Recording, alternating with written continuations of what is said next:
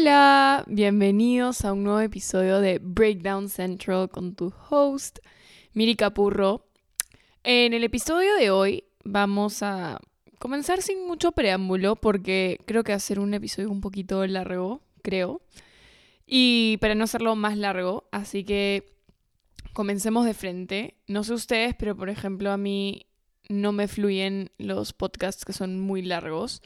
Al ser distraída me cuesta muchísimo escuchar episodios que sean de más de media hora. O sea, no los acabo, no porque no me parezca interesante, sino porque me pongo a hacer otras cosas y me desconecto del episodio. Entonces, mis episodios normalmente no sé si se han dado cuenta que no son muy largos. Pero bueno, sin más, comencemos con el episodio de hoy.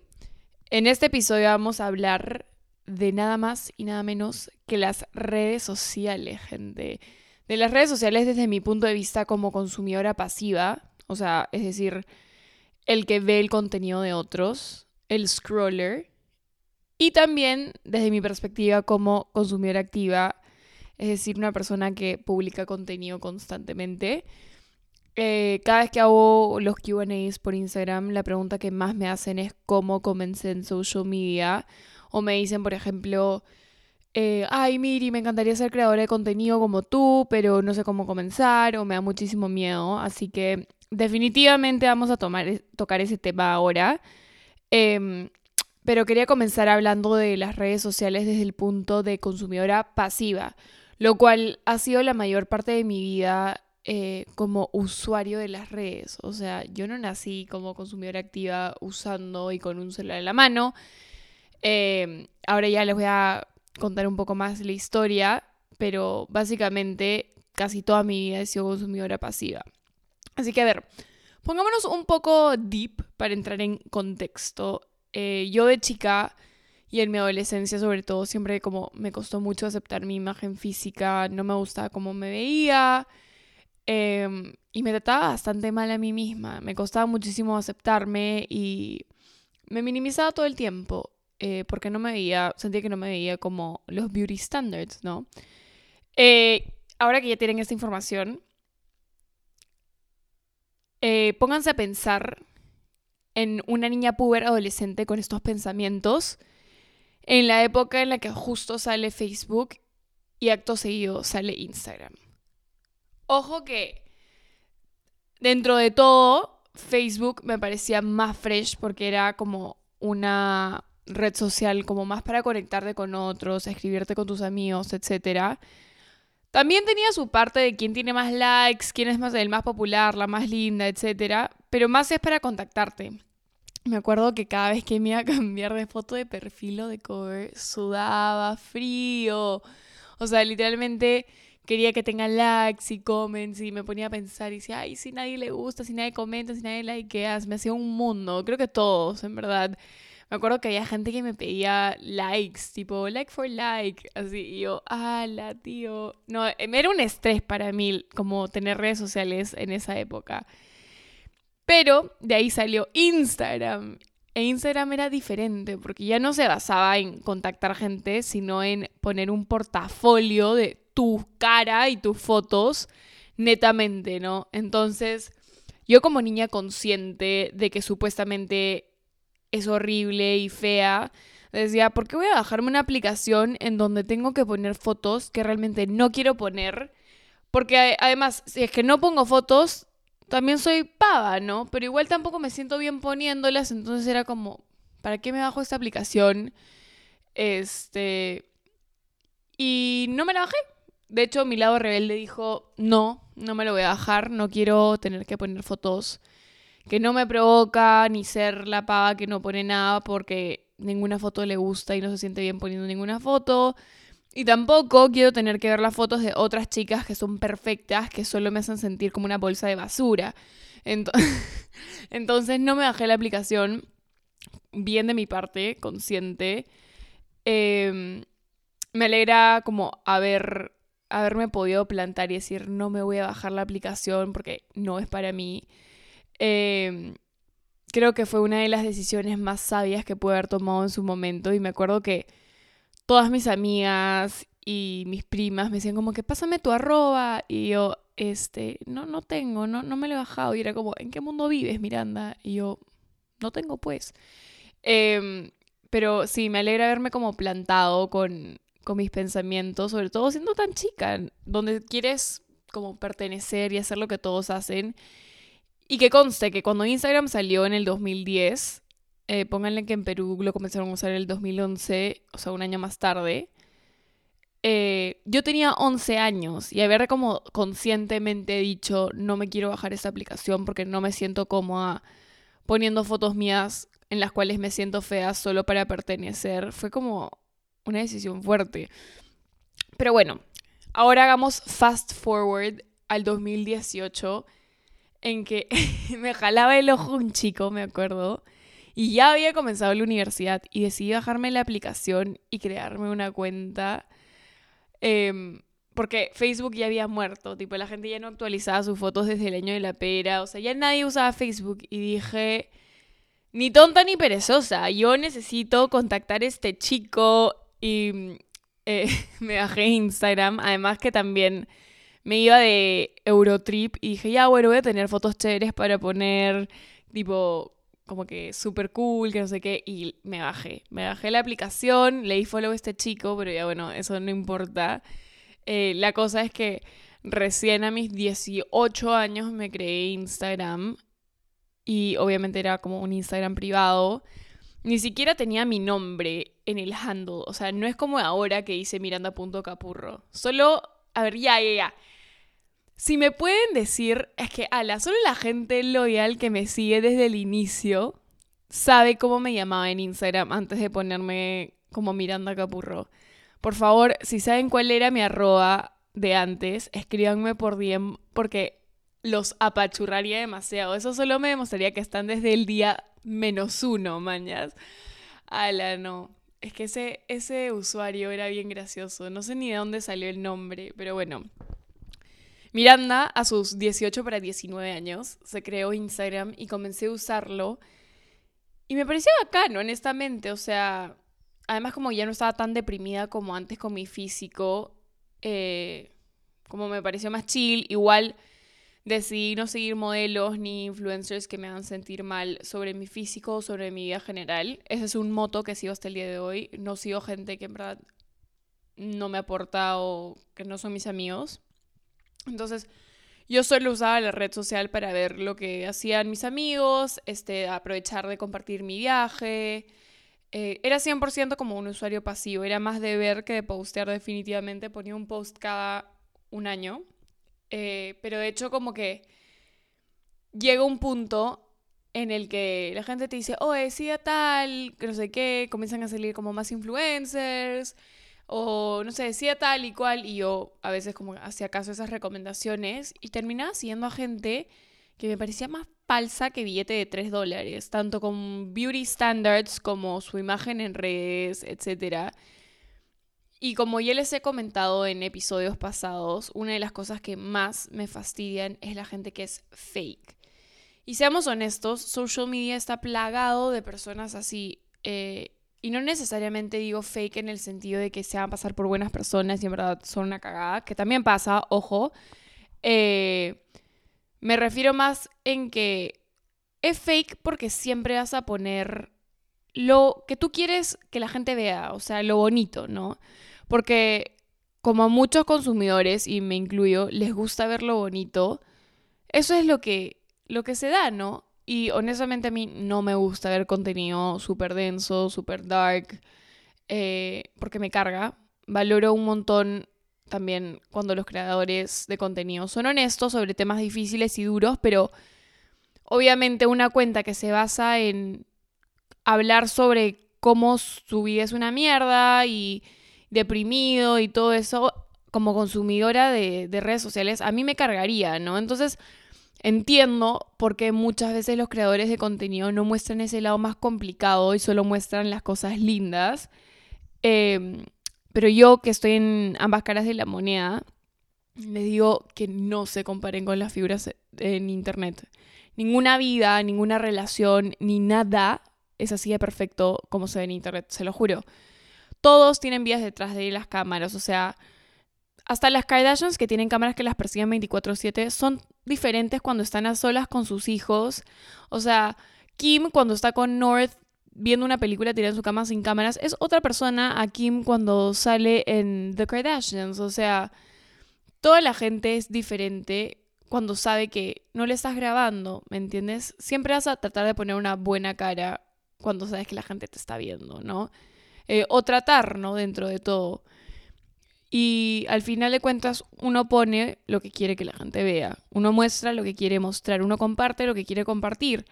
Por ejemplo, a mí me cuesta mucho ser vulnerable en general con, tipo, incluso con la gente que es cercana a mí. O sea, imagínense que yo sea vulnerable con una comunidad de más de 30.000 personas. O sea, de hecho no es que yo sea de compartir a profundidad temas de mi vida privada, porque al final es mi vida privada. Y a mí me gusta que se mantenga así y está bien no compartir todo. Eh, pero justamente también porque no solo quería como compartirles mi desayuno, mis outfits y eso fue que creé Breakdown Central para poder como hablar con ustedes sin filtro, ser 100% real. Eh, ese es un lugar donde yo puedo decirles lo que pienso, cómo me siento, contarles cosas que jamás me mandaría decir en Instagram, por ejemplo. Em, pero sí, siento que obviamente es difícil tratar de mostrar lo más vulnerable de ti sin derrumbar esa barrera que es tu privacidad, ¿no? Entonces, es una situación un poco complicada. De hecho, o sea, yo cuando he estado en posiciones como vulnerables, triste y llorando, probablemente me han visto en TikTok o no sé, a veces en Instagram llorando de estrés por la universidad o cosas así. Em, pero al final las redes sociales están hechas para darle a la gente lo que quieren ver, no siempre es la verdad. Y sigan a gente en redes sociales que les aporte intelectualmente en relación a temas que les guste, como arte, moda, fotografía, música, no sé, este, gastronomía. Sigan a gente que los impulse a querer lograr más, a querer alcanzar sus sueños, a retarte. Eh, no todo en la vida es entretenimiento, chicos. O sea, sigan a, a role models, no a personas que sean racistas, machistas, que hagan este, ese tipo de bromas, tipo contra minorías o a gente narcisista. O sea, en verdad, cuestionate a quién sigues y eso va a decir mucho de ti. En este siglo ya no es dime con quién paras y te diré quién eres, sino dime qué contenido ves, a quiénes sigues, cuál es tu For You page y te diré quién eres. Algo que me sirvió mucho a mí en su momento fue hacer una purga de followers en Instagram les dejo ese ejercicio. Pónganse a ver a quienes siguen, sean famosos o no famosos. Em, y conscientemente evalúen en qué les aporta esa persona a la mente. Con tal de que, o sea, esa persona no te haga daño, ni te afecte, ni te meta caca en la cabeza, todo bien, que se quede, lo, lo podemos dejar quedarse. Pero evalúalo, haz tu purga. Eh, yo saqué gente tóxica, saqué gente con la que no compartía pensamientos, gente con la que inevitablemente me comparaba por las huevas y hacer esa purra se siente súper, lo recomiendo realmente, aplíquenlo. Em, pero nada, ya hablamos de Miranda como usuario pasiva, o sea, desde el otro lado. Y ahora podemos hablar de la Miranda reciente eh, como usuario activo, como creadora de contenido. Em, hasta ahora me pregunto a veces cómo llegué aquí, fue todo tan rápido en verdad. Tengamos en cuenta que la Miranda del pasado no usaba redes sociales, no tenía ninguna red sociales, se creó Instagram casi a los 19 años. Em, pero bueno, yo desde que estaba en el cole siempre me encantaba la moda. O sea, mi mamá por muchos años fue diseñadora de alta costura, entonces siempre crecí rodeada de moda. Siempre me encantaba el make-up, eh, descubrir nuevos lugares ricos para comer o tomar cafecito. Y mis amigas siempre me decían, oye, en verdad tienes los meros tips, deberías abrir tu página este, y compartirlos. Y yo era la típica mía que si es que alguna necesitaba averiguar algo o comprar algo o no sé, ¿cómo me hago esto? Era, Miri, por favor, ayúdame, ¿cómo lo hago? Y me preguntaban a mí, ¿no? Y siempre literal me jodían en el colegio como, oye, debería ser influencer y yo en verdad no la hago, qué roche, o sea, me da mucha vergüenza y decía como que, ¿para qué? Para que se burlen de mí, no hay forma. Y claramente no lo hice, ¿no? Porque con esos pensamientos, ¿cómo voy a hacer cualquier cosa en la vida? Eh, y tampoco las tomaba en serio a ellas, pero ellas siempre me lo dijeron en serio, solo que yo nunca me la creí, ¿no? Eh, el punto es que era como la influencer del grupo, ¿no? Para entrar en contexto. Fast forward, pasan los años y estamos en pandemia y comienzo a hacer lo que siempre hacía con mis amigas, que era eh, mostrarles lo que me compré en redes sociales, tipo probarme la ropa, mostrarles mis outfits, etc. Pero con lo que Miri no contaba era que ese video para sus 30 amigos, es que no le jodo que eran 30 amigos de TikTok, llegarían a millones de personas. Y fue súper, súper loco y nuevo para mí porque pasó de la nada. Yo honestamente me cierro y creo que estaba como en mi destino que eso me suceda en ese preciso momento de mi vida, no antes, no después, en ese momento. Em, pero cuando pasó todo esto de la nada, me acuerdo que no sabía qué hacer, no sabía cómo manejarlo, porque no fue algo que yo planeé y que conscientemente dije como, ok, voy a crear contenido digital, manos a la obra. Fue realmente un lucky strike, ¿no?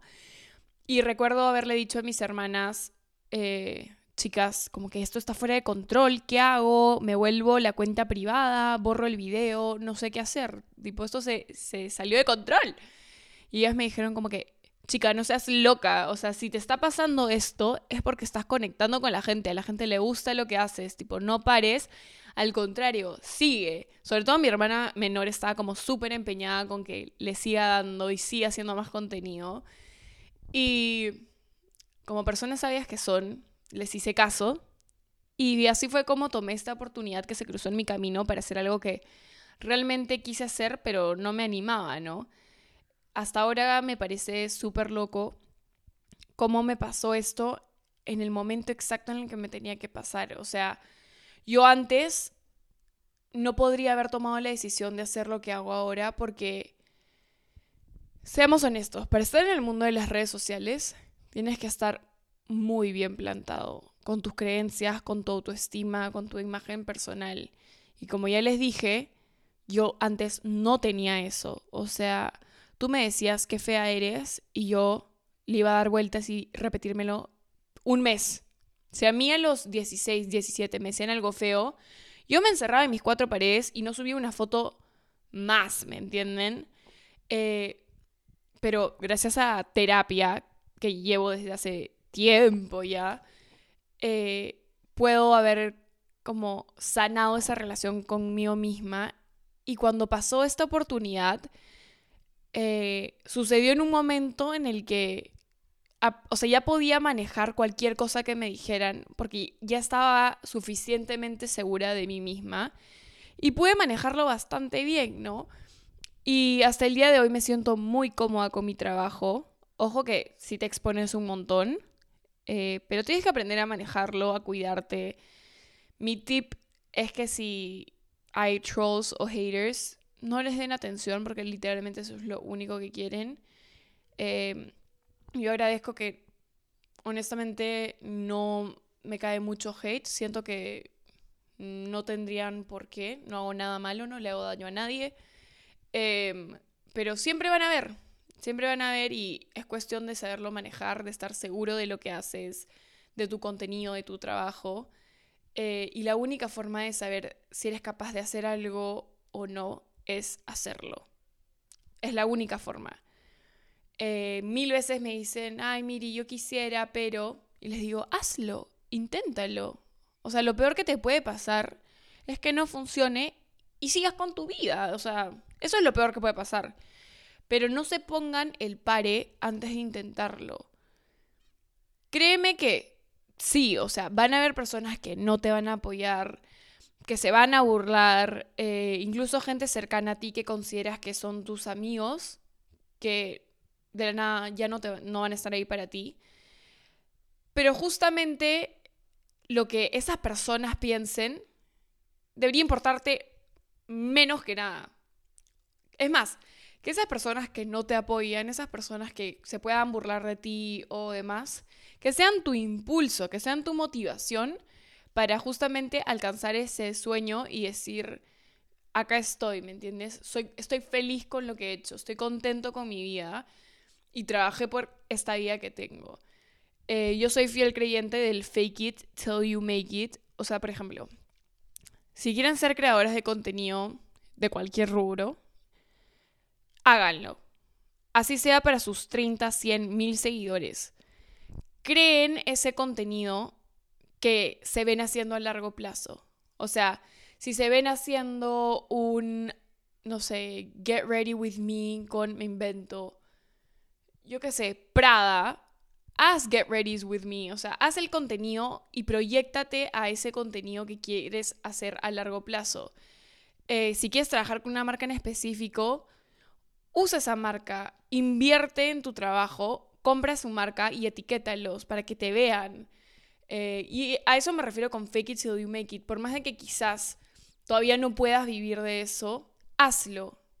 En este trabajo específicamente vas a tener que pagar derecho de piso, vas a tener que mil veces hacer trabajo gratis eh, para poder crecer. Eh, por más de que, por ejemplo, quizás no hayas llegado donde quieres, igual tú di, yo soy influencer, en presente, soy influencer. Para mí no sé en qué momento se vuelve oficial que ya eres influencer o no, pero tú di, yo soy influencer, no importa si tienes, como dije, 10, 100 mil, 10 mil, tú di, soy influencer porque tus palabras se vuelven parte de tu realidad. Y trabaja por ello, o sea, no solo lo digas, sino hazlo. Haz el content, trágate el roche y piensa a largo plazo con cualquier proyecto que te quieras, eh, o sea, que quieras hacer en tu vida. Haz contactos, escríbele a personas, escríbele a gente con la que quisieras colaborar, este, y ambos así crecer. O sea, tienes que mandarte. Literalmente mi palabra acá es trágate el roche. Solo tienes que hacerlo. Fake it till you make it. Y, mientras tanto vas a ver cómo ese fake it se vuelve en tu realidad. A mí, por ejemplo, hasta el día de hoy me da mucho roche hacer muchas de las cosas que hago, pero al final las hago. O sea, no piensen que por tener 10.000 o 30.000 o 100.000 followers, el roche aumenta y disminuye. O sea, al final eh, la persona que está detrás de la cámara es la misma. Le va a dar vergüenza igual, ¿me entienden? Mil o diez mil seguidores más. A mí me sigue dando mucho más roche este, ahora, por ejemplo, porque sé que hay más exposure. Pero igual lo hago. O sea, y al final se trata de eso. Siempre les digo, no se pongan el pare antes de hacerlo. Por algún lado tienen que empezar y hay que empezar. Y cuando comiencen, no se rindan, no dejen que nada ni nadie los desenfoque. Sobre todo ustedes mismos. O sea, mi peor enemiga muchas veces con mis propios proyectos he sido yo misma, mis dudas, mis pensamientos intrusivos. No dejen que estos pensamientos los frenen de hacer lo que sea que quieren hacer. Si dejas de hacer algo, quiero que sea porque lo intentaste mil y un veces, que probaste todos los caminos y bueno, pues no funcionó nada sale a la primera. Hay que seguir intentando, no hay que rendirse. Em, y yo sigo empujando este sueño diariamente. Honestamente ya este sueño se ha vuelto un trabajo y estoy muy agradecida por eso. Eh, pero es un trabajo demandante. La diferencia con otros trabajos que también pueden ser demandantes es que yo disfruto haciéndolo. Probablemente le dedico la misma cantidad de horas o más horas incluso que una persona que chambea en una oficina. Pero el tema de este trabajo es que a mí no me molesta hacerlo porque me encanta hacerlo. Entonces, el dicho de tipo no vas a trabajar ni un día porque te gusta hacerlo, no sé cómo es el dicho, pero ustedes saben cuál es, es real, ¿me entienden? Eh, no pospongan las cosas que quieren hacer, no pospongan sus metas, o sea, no pierdan el tiempo pateando la pelota pensando que hay un mejor momento para hacer las cosas porque el mejor momento para hacer las cosas es ayer. O sea, mientras tú estás dándole vueltas a ver, ay, comienzo en redes sociales, no comienzo, me muero de ganas, hay alguien que ya lo hizo, ya comenzó. Ese podría ser tú. El tiempo es limitado, no está garantizado cuánto tiempo tenemos. Eh, no, no tenemos un reloj de arena que nos diga cuánto tiempo nos queda en esta vida. Así que métanle con todo eso que quieren. Todo sueño grande está compuesto por sueños más chiquitos y proponte esos sueños más chiquitos como milestones que vas alcanzando y que sea tu motivación para seguir avanzando sueñito por sueñito hasta que te lleve a ese sueño grande. Perseverancia, gente. O sea, si hacer esto fuera fácil, todos lo harían. Así que a trabajar duro y no, se pongan más pretextos, comiencen y trabajen por esos sueños. Nada en esta vida va a ser fácil, como les dije, si fuera fácil todo el mundo lo haría. Em, pero nada, en este episodio les he soltado todo el ti de las redes sociales. Espero que les haya servido para saber un poco de las dos caras de la moneda y los inspire realmente a comenzar en esto si así lo quieren. Em, por más contras que pueda tener las redes sociales, los beneficios que te trae ser content creator para mí son más. Principalmente la comunidad que construyes y que vas creando poco a poco. Para mí eso eh, no tiene precio. Así que mándense manos a la obra, trabajen por ello. Quiero que en verdad comiencen. No solo si su sueño es, es ser content creator, influencer, este, trabajar a través de redes sociales, cualquier sueño. Manos a la obra. Y nada, espero que les haya gustado mucho este episodio. Les mando un beso enorme. No se olviden de comment, like, share, escribirme. Por favor, no se olviden de escribirme si es que saben cuál era mi handle anterior de Instagram antes de cambiarme a, mi nombre y apellido. Me cagaría de risa si se lo saben. Y nada, les mando un beso y nos vemos en el siguiente episodio de Breakdown Central.